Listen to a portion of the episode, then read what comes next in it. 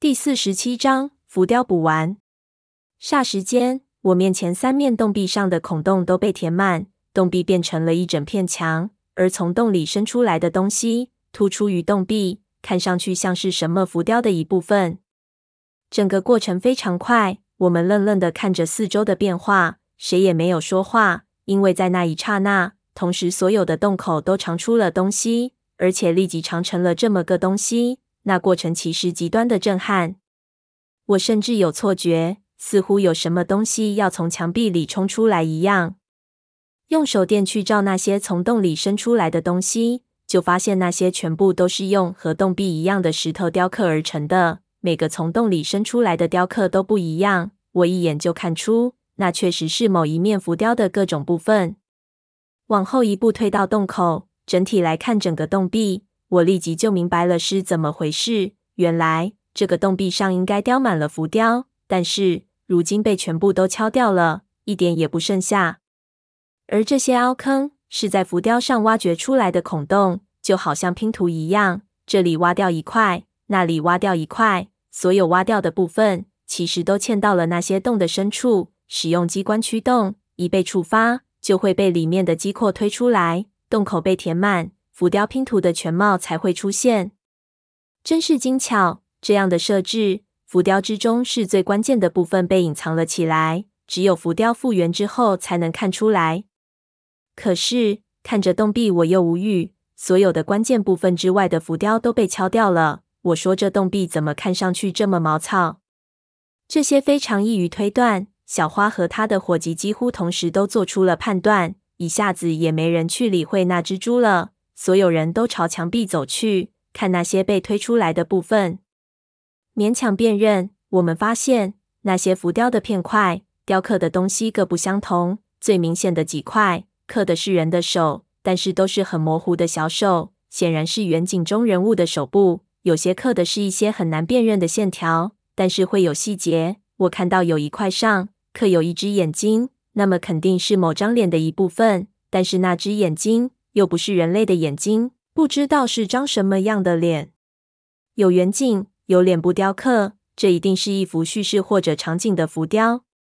想到这里，我忽然就想到了从广西寄过来的照片，那上面的几幅浮雕似乎和这里的浮雕在细节上有点类似。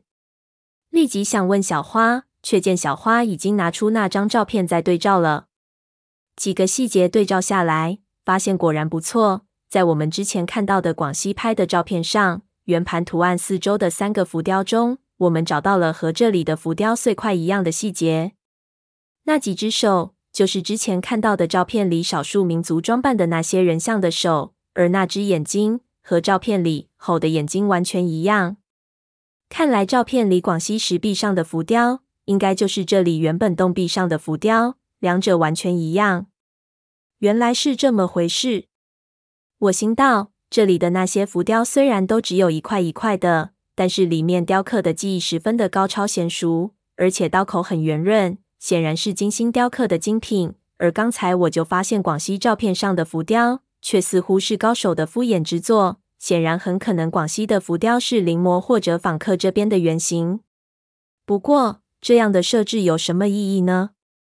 我心说，如果如小花说的，广西那边的浮雕，其实是对这里的一个提示，那么提示的是什么东西？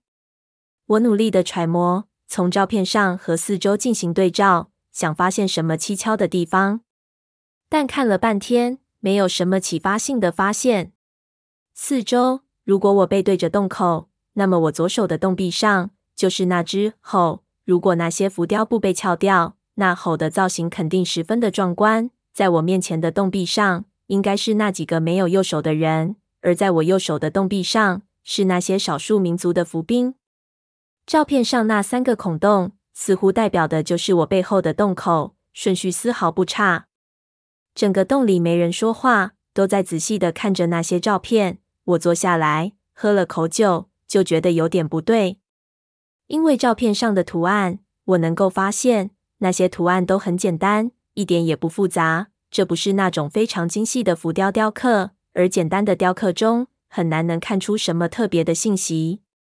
于是把注意力放到了铁盘上，一看，我立即就明白了问题。